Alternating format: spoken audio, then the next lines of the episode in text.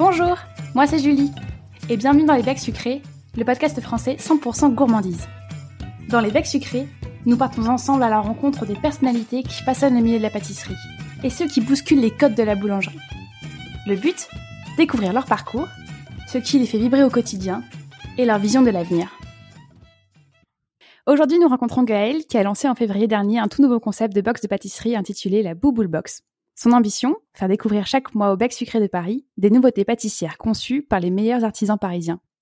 Ces box sont surprenantes, tant par les associations uniques qui y sont proposées que par son positionnement drôle et sympathique.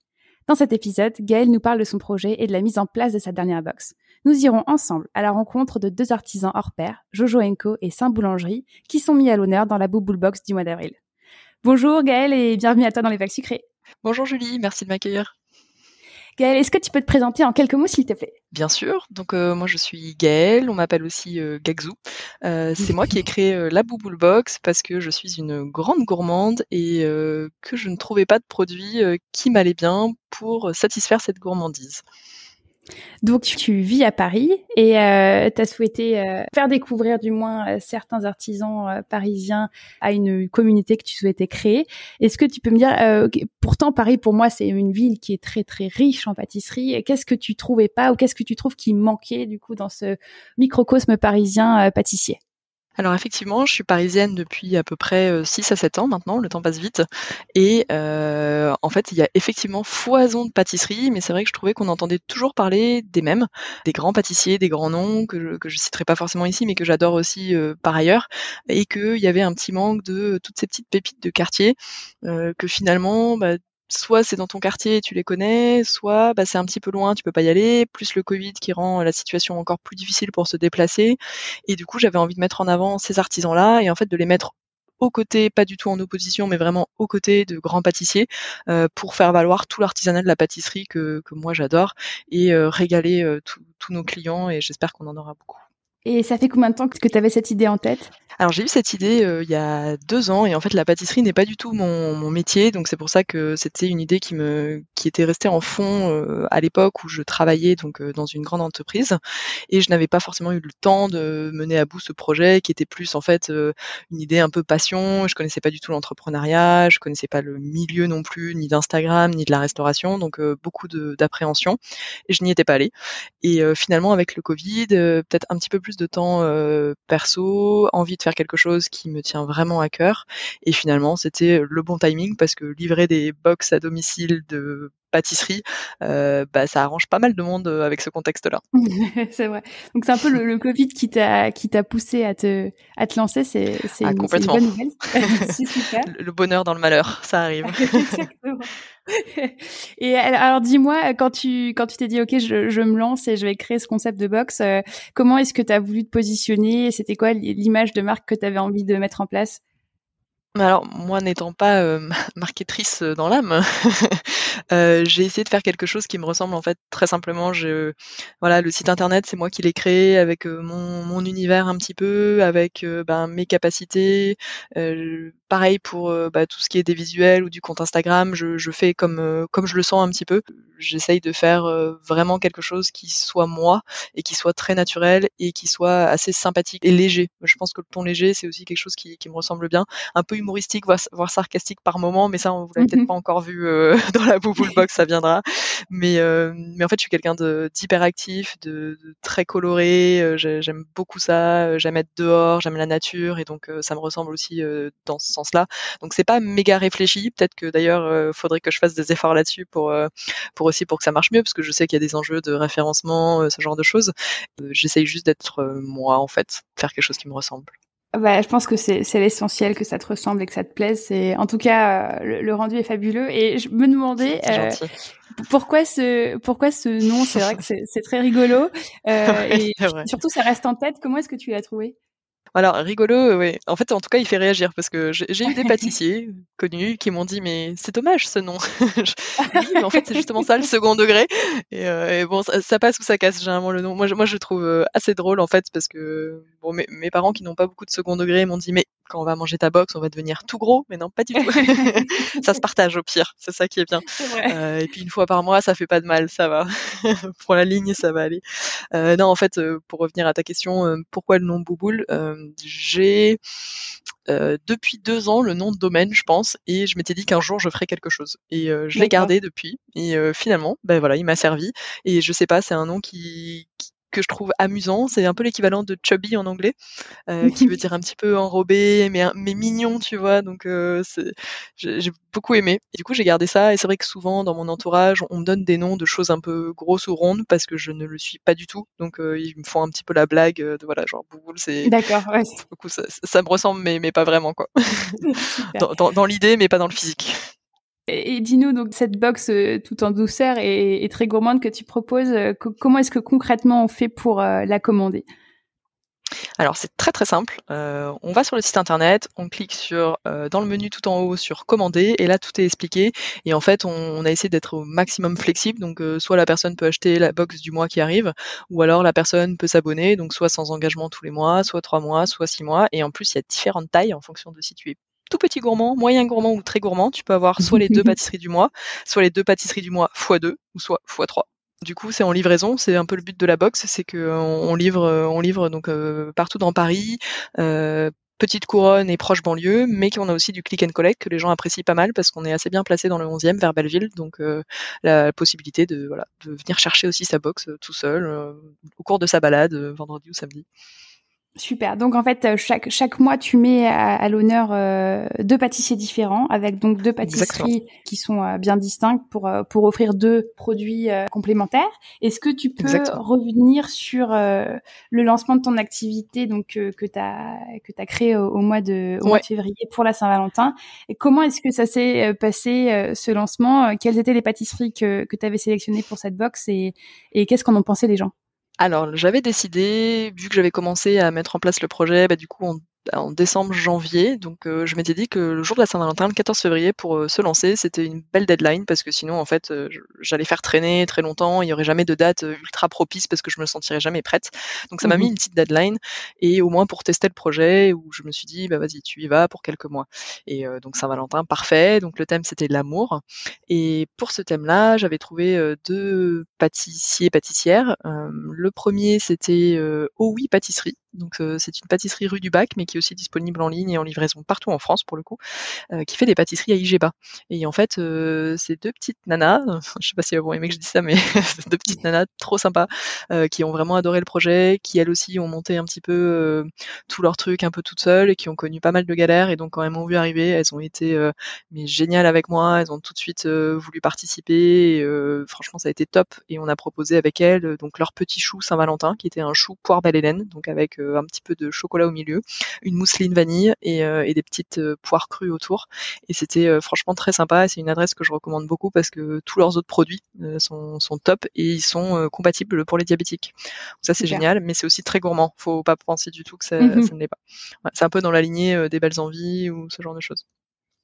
Et pour l'autre, ça a été un petit peu plus difficile parce qu'au début, euh, en fait, euh, quand j'ai commencé, j'ai dû prospecter pas mal de monde d'un coup et donc euh, ouais, envoyer des dizaines et des dizaines de messages à des pâtissiers sans trop savoir quel allait être le retour parce que j'avais pas du tout testé le concept. Je testais un peu mon approche aussi, savoir qu'est-ce qui les intéresserait ou pas. Donc ça a été pas mal la galère et finalement, je suis tombée sur un, un, petit jeune, donc Rémi Guérin, qui est maintenant chef pâtissier du Fitzgerald et qui a 18 ans. Donc vraiment petite pépite, ouais. Et il, est vraiment euh, adorable et surtout ce qu'il fait, mais c'est d'une perfection visuelle. Moi, j'ai rarement vu ça. Et il avait surtout un produit, moi, qui m'avait tapé dans l'œil, qui était sa tartelette café girofle. et, euh, donc, ouais. J'imagine euh, très intéressante à déguster. Ouais, et j'avais un petit peu peur. après, l'idée, c'était vraiment de Bouboule, c'était de découvrir. Donc ça, c'est vraiment au centre. Enfin, moi, j'ai trois mots d'ordre, c'est découverte, audace et gourmandise, clairement. Et j'ai envie de faire sortir les gens un peu de leur zone de confort. L'idée, c'est pas de proposer un flan vanille, un flan pistache, sauf s'ils ont quelque chose un petit peu exceptionnel ou un petit twist.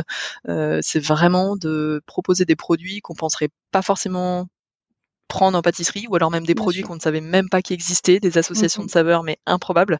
Et en fait, cette petite tartelette a fait son effet parce qu'elle a été vraiment beaucoup, beaucoup repartagée sur les réseaux, alors que j'avais un petit peu peur. Et les gens, même s'ils n'aimaient ni le café ni la girofle, il y en a beaucoup qui m'ont dit bah soit euh, vraiment euh, j'aime pas mais euh, j'ai adoré découvrir, soit il y en a d'autres qui m'ont dit ben j'avais un peu d'appréhension, première bouchée, deuxième bouchée et en fait j'ai dévoré la tartelette.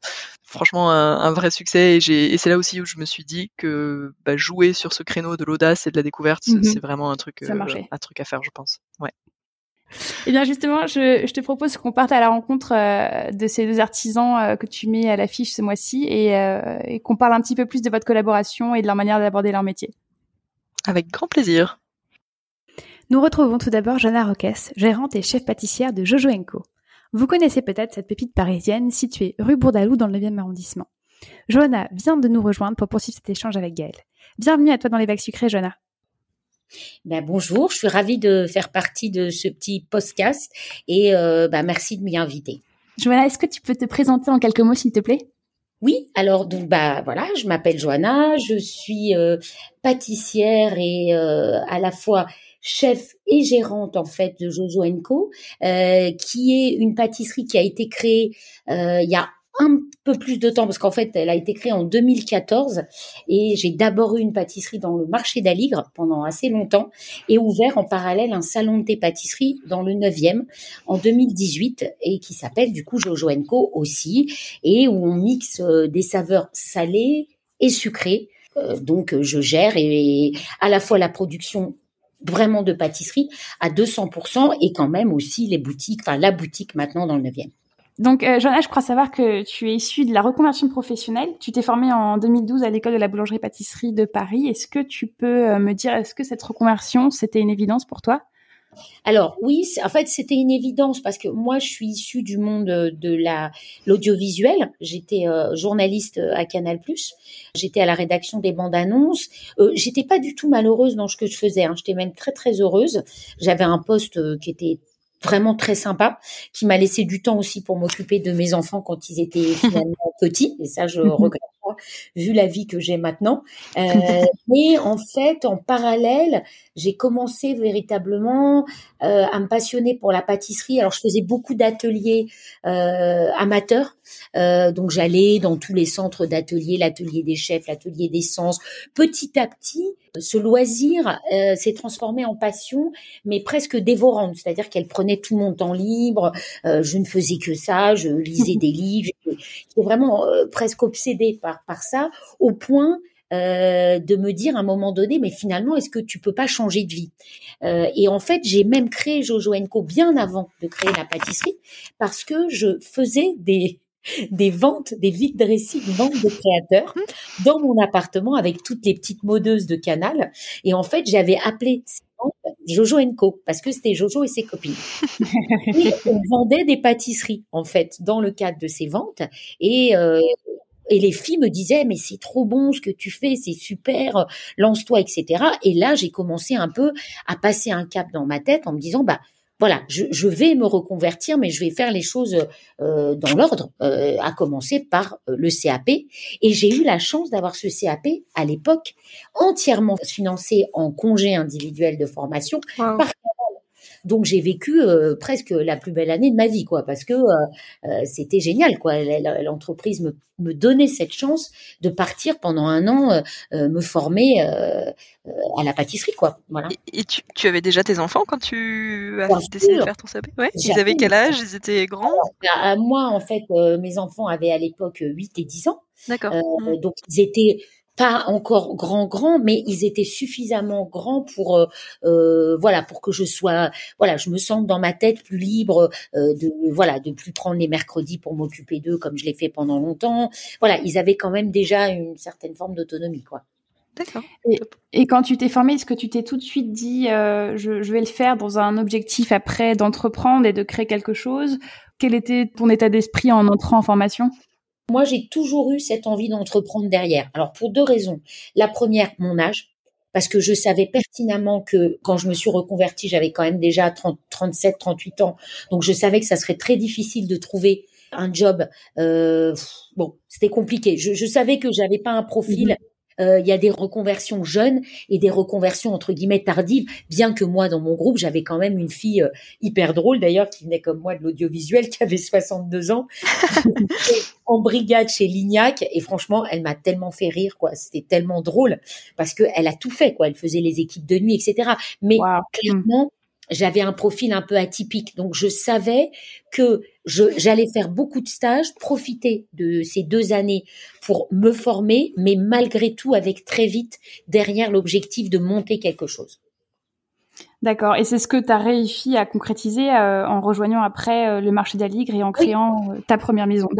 C'est ça, tout à fait. C'est ce que j'ai fait en 2014, où j'ai ouvert en fait avril 2014, où j'ai ouvert cette première toute petite pâtisserie qui était une espèce de, de microscopique pâtisserie de 20 mètres carrés qui avait à la fois le labo et parce qu'au départ, je n'avais pas de grand labo, j'avais vraiment que ce labo pour produire et la partie vente. Et je me souviens très bien, j'ai une de mes anciennes pâtissières qui m'avait dit à propos de, de, ce lieu, c'est le Colanta de la pâtisserie. assez bien vu, c'est-à-dire que nous fabriquions quand même dans un labo euh, clé en main de 10 mètres carrés, quoi. Donc, euh, quand même et vous étiez à l'époque, vous étiez deux donc euh, au sein de ce labo? Bah, on arrive même sur des périodes chargées, on arrivait à être 3-4. Hein. C'était oh, ah, tendu, hein, c'était tendu.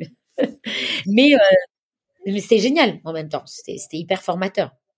Et ce changement de, de vie, on va dire, d'horaire de, travail assez euh, encadré à euh, j'entreprends, je, je, je, donne tout. Est-ce est que tu as eu des moments de vertige ou, ou c'était pour toi voilà une évidence?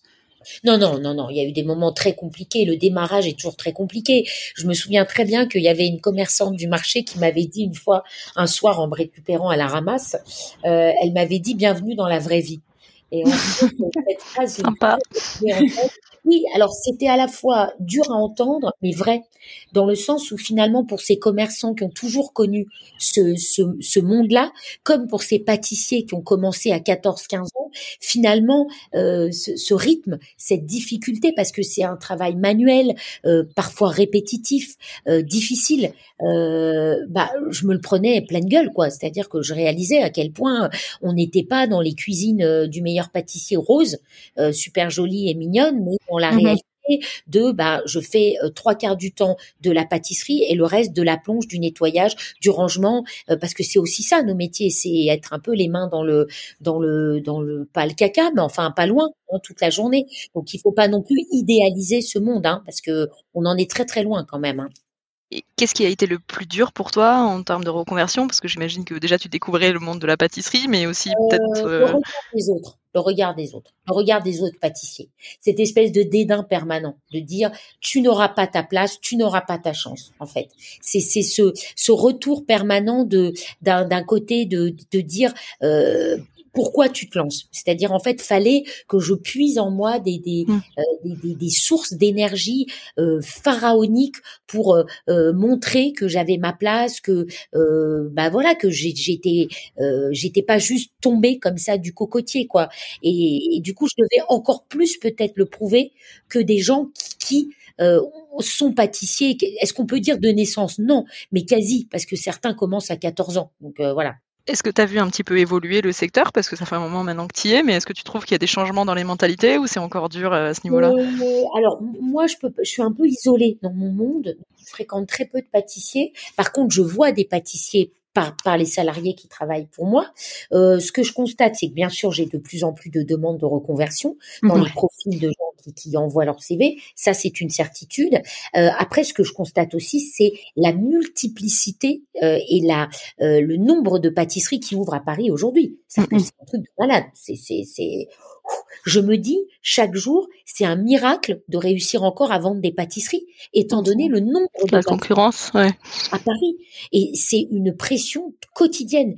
Euh, moi, je sais que j'ai presque, je me mets presque en parfois en, en repos d'Instagram parce que ça me met une pression. Euh, j'ai l'impression que tout ce que je fais est nul. C'est-à-dire quand je regarde Instagram et même les Instagrammeurs font mieux que les pâtissiers professionnels aujourd'hui. Donc finalement, ça crée un truc qui est, qui est très bizarre, quoi. Et justement, comment est-ce que tu qualifierais euh, ton, ton style aujourd'hui? Est-ce qu'il a évolué depuis euh, le marché d'Aligre Oui, bah, il a beaucoup évolué. Alors, il a beaucoup évolué parce que moi-même, j'ai appris. C'est-à-dire que je suis plus la pâtissière que j'étais au départ. Donc, forcément, je me suis formée presque toute seule.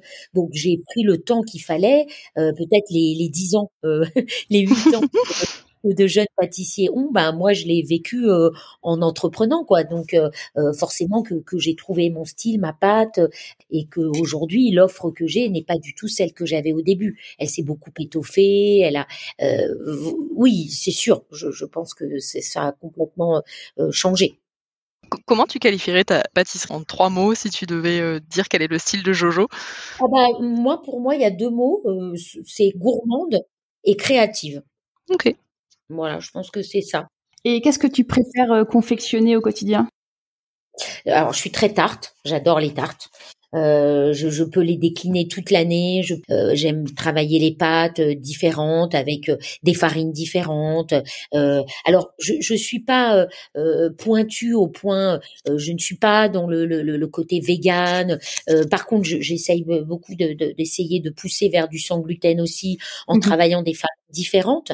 Malgré tout, je reste quand même assez classique dans, dans cette offre. Mais c'est la tarte, c'est une sorte de déclinaison à l'infini. c'est ça que j'aime. C'est la, la liberté qu'il y a à partir finalement d'une pâtisserie très simple. Mais la liberté et surtout euh, la créativité qu'il peut y avoir autour d'une tarte. Et je crois justement savoir que le, produit que vous avez mis toutes les deux dans, dans la Bubble Box du mois d'avril, c'est une tarte. Est-ce que tu peux nous parler un petit peu de ce produit et, des, et de tes sources d'inspiration pour, euh, pour cette tarte? Oui, alors euh, c'est la tarte dulce romarin. C'est une tarte en fait euh, qui est donc euh, finalement assez simple dans sa structure, mais qui est originale dans les saveurs, parce que sur le, la base du, de la pâte, on est sur une pâte sablée noisette, mais ensuite en fait c'est une ganache au chocolat dulce, qui est du coup un, un chocolat qui est une création totale de Valrhona, qui a des notes euh, caramélisées. Donc qui peut paraître très sucré de l'extérieur et du coup qui est cassé par une chantilly euh, qui est infusée au romarin frais euh, qu'on a essayé de très peu sucrer pour ne garder vraiment que le romarin qui reste vraiment à la fin euh, qui va vraiment contrebalancer avec l'aspect euh, très sucré de la du, du dulce, mais en même temps pas que sucré, intéressant aussi. Et après, il y a une noix de pécan caramélisée et du romarin frais. Voilà. Et tu aimes bien jouer du coup avec des saveurs plus, euh, enfin un peu plus salées et essayer de contrebalancer le sucré en utilisant ça? Ouais. Ouais, ouais, ouais. Et puis aussi l'aspect végétal que je trouve euh, euh, assez intéressant sur tout ce qui est chantilly et ganache.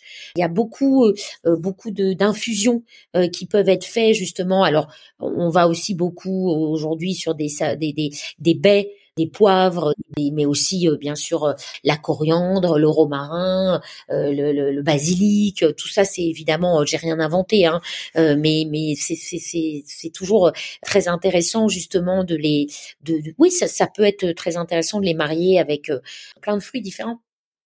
Et Gaëlle, je suis curieuse de savoir pourquoi est-ce que toi tu t'es tournée vers la, tarte dulce Qu'est-ce qui t'a plu dans ce produit? Euh, bah moi c'est très très simple. Pour Pâques, je cherchais une création au chocolat, mais euh, comme le but de Bubble Box c'est quand même un petit peu de, de, sortir de des sentiers un petit peu euh, trop connus, je cherchais euh, quelque chose au dulce parce que c'est un chocolat que moi j'avais déjà goûté, mais que beaucoup de gens n'ont pas forcément goûté et en tout cas qui est très rarement travaillé en pâtisserie, vraiment comme aliment principal. Généralement ça sert pour faire une petite ganache ou pour faire un petit croustillant ou voilà pour faire un glaçage. Et du coup moi ce que j'ai aimé dans cette tartelette c'est vraiment la mise en avant de ce qui est appelé le quatrième chocolat par Valrhona, après le blanc, lait euh, et, le noir, et euh, qui a vraiment un goût très particulier que beaucoup de gens ne connaissent pas. On a presque l'impression que c'est un, caramel, mais beaucoup plus dense, et euh, le romarin vient vraiment apporter la petite touche de fraîcheur. Et pour l'avoir fait goûter autour de moi, c'était vraiment une association improbable que j'avais jamais vue avec le dulce en avant, et moi ça m'a ça a fini de me séduire. Même si à la base c'était pas du tout le produit que je voulais. C'est lequel que tu avais, dans le viseur au départ euh, bah, C'était le Cajou le Mois, qui est une autre création de, de Johanna, qui est euh, une association noix de cajou, dulce, avec un petit insert euh, passion qui est super aussi, mais pareil, un petit peu moins original, et, mais super bon aussi. Hein. Je vous invite à aller goûter. Et c'est vrai que Johanna m'a sorti cette petite tarte au dernier moment de, de ses tiroirs. je ne sais pas quand c'est quand la dernière fois qu'elle l'avait produite en, en, magasin, et franchement, elle est topissime. Et, et Johanna, comment est-ce que tu as réagi à la prise de contact euh, de Gaël, euh, le projet, comment est-ce que tu le caractériserais?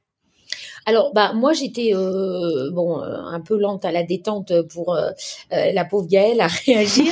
elle a dit dire que j'étais pas du tout intéressée, mais bien au contraire, j'ai trouvé que l'idée était très sympa. Euh, plus, plusieurs choses qui m'ont plu. D'abord la démarche de Gaëlle que, que je trouve euh, vraiment, euh, voilà, la démarche d'une passionnée qui connaît, qui s'intéresse beaucoup beaucoup aux pâtissiers, qui va goûter, qui, qui, a vraiment une vraie démarche qui est pas seulement une démarche commerciale de créer un concept parmi tant d'autres, parce que je pense que l'objectif derrière pour elle, enfin c'est le sentiment que j'ai eu, pas d'en faire un business.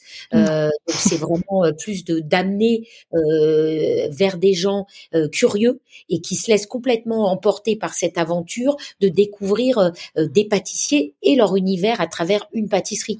Donc je trouvais ça hyper sympa parce que bon, la notion des collaborations c'est quelque chose que que je pratique avec les boutiques food pâtisserie, mais du coup là c'est encore une autre collaboration vers des gens bah, qui ne me connaissent pas, qui vont me découvrir et donc une fois de plus, c'est super euh, euh, intéressant de, rentrer chez des gens qui, a priori, ne connaissent peut-être rien de mon univers. Tout à fait. Et moi, j'avais une petite question pour ça. Je me demandais euh, justement, euh, est-ce que les, les, clients qui viennent chez toi au quotidien euh, sont dans cette même démarche de curiosité? Ça veut dire que des fois, on est souvent face à un choix et on sait, on connaît les valeurs sûres, on sait ce qu'on aime et on a du mal à se laisser, à se laisser aller vers des, des choses un peu plus, voilà, étonnantes. Est-ce, est-ce que les clients chez toi font le choix souvent de, de tester des choses qu'ils ne connaissent pas et oui.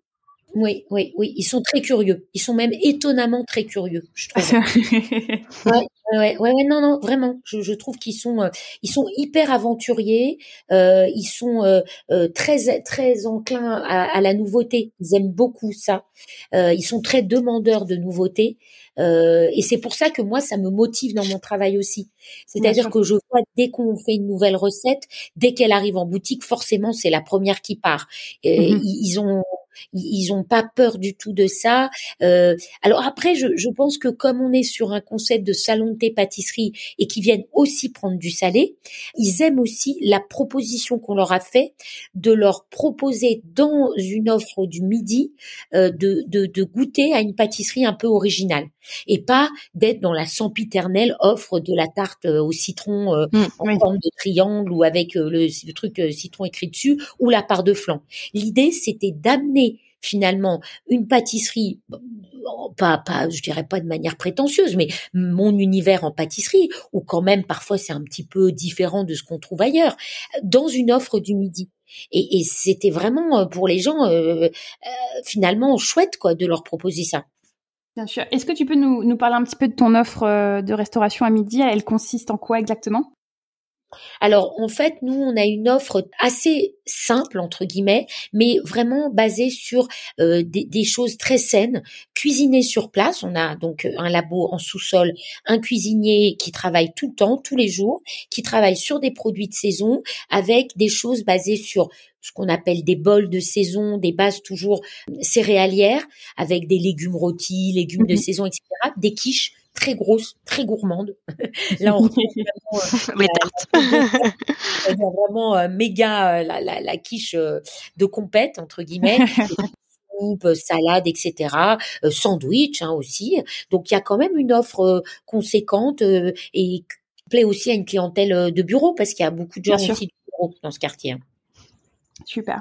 Et Joanna, si tu devais donner des conseils à des futurs entrepreneurs en pâtisserie, qu'est-ce que tu leur dirais? Euh, bah, je leur dirais qu'il faut avoir un petit peu l'air insolite quand même. Hein, pas de repos, hein, ce petit Non, après peut-être le conseil que je, je pourrais donner, euh, en fait, je pense qu'il y a deux choses distinctes. Il y a la pâtisserie et la gestion. Moi, j'ai fait le parti complexe de faire les deux. C'est-à-dire Mmh d'être à la fois gérante et chef pâtissière et de rester à la production de manière très très intensive. C'est un choix compliqué et difficile au quotidien. Après, je pense qu'il y a des profils d'entrepreneurs différents.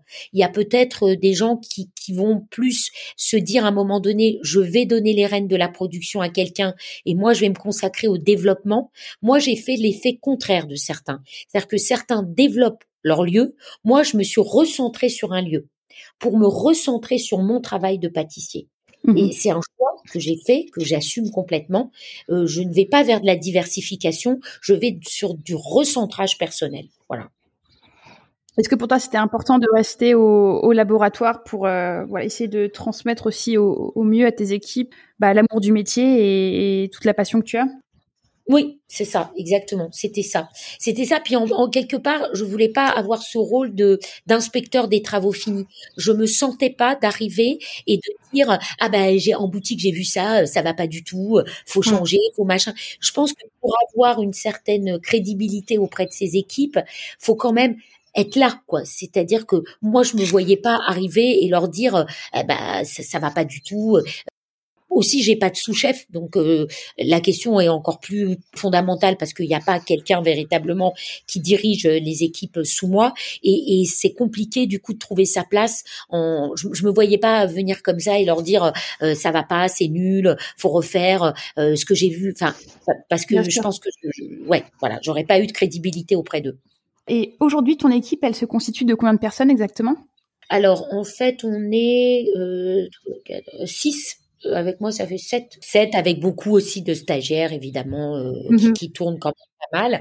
Mais euh, voilà, en permanent, on est, on est sept. Pour travailler avec Joanna, est-ce que il, comment il faut être? Quel type de, de personne ou de caractère il faut avoir?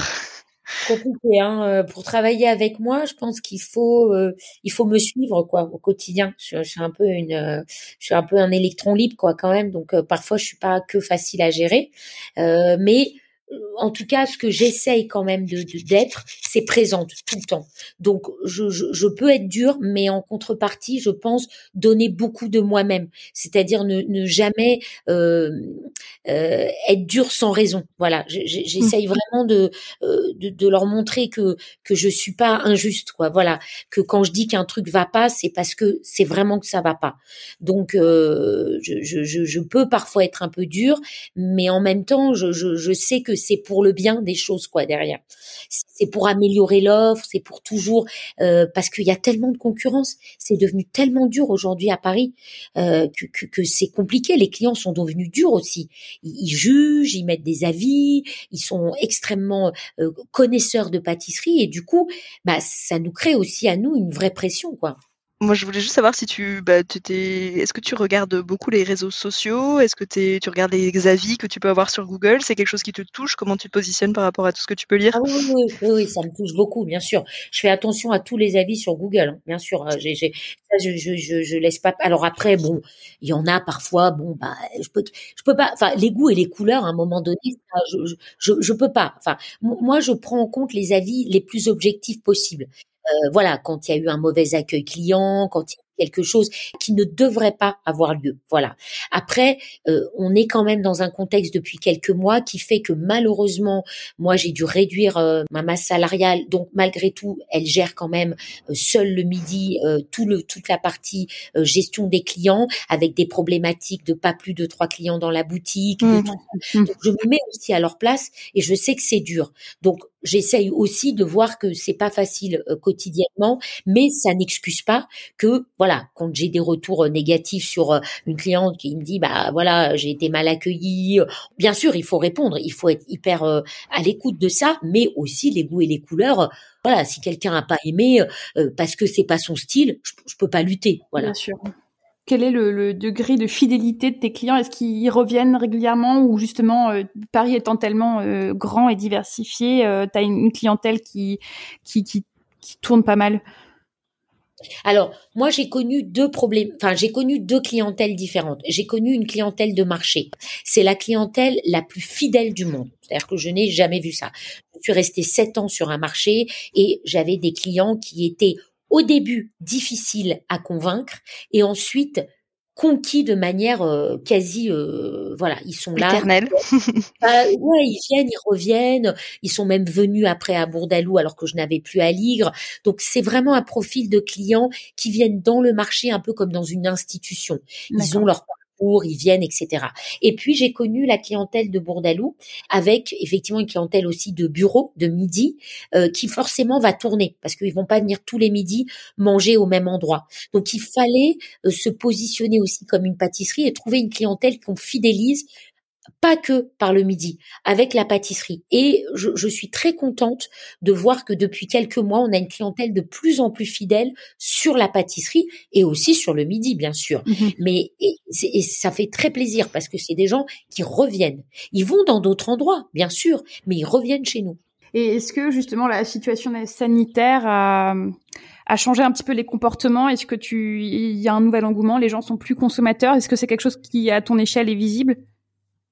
Oui, oui, oui, je pense que effectivement ils sont, ils sont, ils sont, euh, ils, bah, ils ont envie de se faire plaisir, quoi. Hein, mmh clairement, d'abord ils ont des lieux qui sont plus fermés, donc ils vont plus aller euh, vers les pâtissiers, les boulangers. Euh, donc oui, oui, c'est sûr qu'ils sont très. On peut pas dire qu'ils ils, ils aient pas envie de découvrir et de, de venir dans les pâtisseries. Ça, c'est une certitude. Après, moi, j'ai un concept un peu hybride, donc forcément, j'ai souffert parce que je fais aussi beaucoup de midi. Bien sûr. Mmh et si tu te prends à rêver pour le développement de Jojo Co, euh, où est-ce que tu vas Où est-ce que tu nous emmènerais? Alors, je vous emmène dans le sud-ouest. Et ah. je, vous emmène, voilà, je vous emmène euh, à côté de ma maison sur l'île de Ré, euh, où là j'aimerais, euh, et c'est mon projet à moyen terme, c'est de, de créer véritablement un, un, lieu euh, qui, qui apporte quelque chose de qu'on n'a pas forcément là-bas pour l'instant, c'est-à-dire à la fois une, ouvrir une pâtisserie un petit peu sophistiquée, un peu sympa, mais qui fasse aussi du traiteur sur place. Pour tous les gens qui sont sur place, qui, qui rêvent de pouvoir euh, organiser des, un jour, je l'espère, on reviendra à ça. Euh, c'est mon espoir, des fêtes, des soirées entre amis, des brunchs, des goûters, euh, avec une offre que pour l'instant, je pense, on ne trouve pas encore là-bas. Un lieu convivial, j'ai l'impression. Ouais, c'est ça, exactement.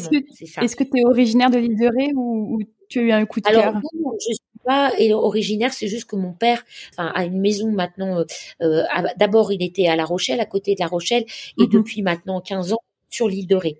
Euh, et du coup, j'y passe tous mes étés. Euh, je, je, suis beaucoup là-bas. Et, euh, et bon, après, bon, maintenant on sait, les gens vont dire c'est super parisien, ce qui est vrai. non, mais c'est clair, c'est super parisien, etc. Après, j'ai l'île de Ré en tête, mais ça peut être le sud-ouest. Euh, tout n'est pas encore euh, acté euh, dans ma tête, mais en tout cas, l'idée, moi, c'est de prendre l'air pendant six mois de l'année, quoi. Ah, je, je, je un peu de Paris là. Je suis un peu. L'année aura eu raison de mon énergie. Recharger les batteries ouverts. c'est compliqué quand même, hein. Donc non, non, non. Puis c'est un projet, ouais, c'est un projet de, de moyen terme, quoi. D'accord. Et à court terme, est-ce que tu as des actualités à partager euh, avec notre communauté de Bec Sucré? Ah bah alors, de toute façon, nous, on est toujours euh, aussi heureux de, de, faire nos collaborations avec les boutiques food pâtisserie. Euh, donc là, pour Pâques, on a on a une deux recettes en fait. On a le nuage aux agrumes et on a la tarte euh, chocolat viennois qui, qui s'appelle la tarte viennoise, qui est une re comme un peu la tarte chai. C'est une revisite du chocolat euh, viennois euh, qu'on a pour euh, toute la période de Pâques et qui est une sorte de, de, de truc un petit peu avec un un insert euh, euh, coulant au chocolat, euh, et c'est un crémeux au chocolat noir carnabonne brune.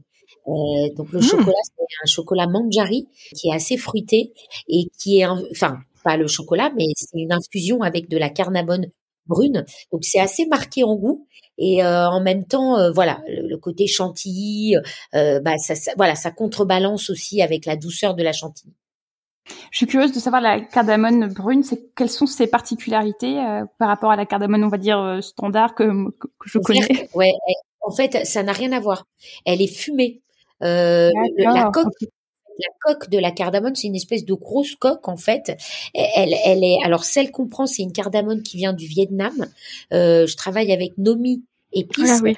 Voilà, et euh, ils nous fournissent, euh, bah, ils nous avaient fourni la baie. Enfin, j'avais travaillé avec eux sur la baie de Sancho pour la tarte mûre Sancho, pour la tarte chai aussi avec le chai masala. Et là, du coup, la cardamone brune qui vient du Vietnam, elle est, euh, elle a cette espèce de coque en fait qui est très fumée et il faut la casser et ensuite, il y a des petits grains de cardamone qui vont infuser. Donc, eh, c'est vraiment, c'est pour ça que ça marche bien avec le chocolat noir, parce que mhm. c'est, ça donne un, voilà, vraiment un, parfum très, très fumé, quoi. Donc, pas du tout celui de la cardamone verte. Rien à voir. D'accord. super. Merci les filles de votre présence dans le podcast. Merci d'avoir parlé de, de, votre concept, de votre collaboration. Et merci Johanna d'avoir partagé avec nous euh, bah, toute euh, ton aventure entrepreneuriale et on te souhaite énormément de, de succès dans la concrétisation de, de tes rêves. Eh ben, merci à vous, à très bientôt. J'espère que cet épisode t'a plu. N'hésite pas à nous laisser un commentaire sur ton application de podcast préférée et à en parler autour de toi. Tu peux aussi nous suivre sur les réseaux sociaux et partager l'actualité de nos comptes Instagram ou Facebook à Québec Sucré Podcast. Et si tu veux nous écrire, tu peux nous contacter à l'adresse contact au singulier à très vite.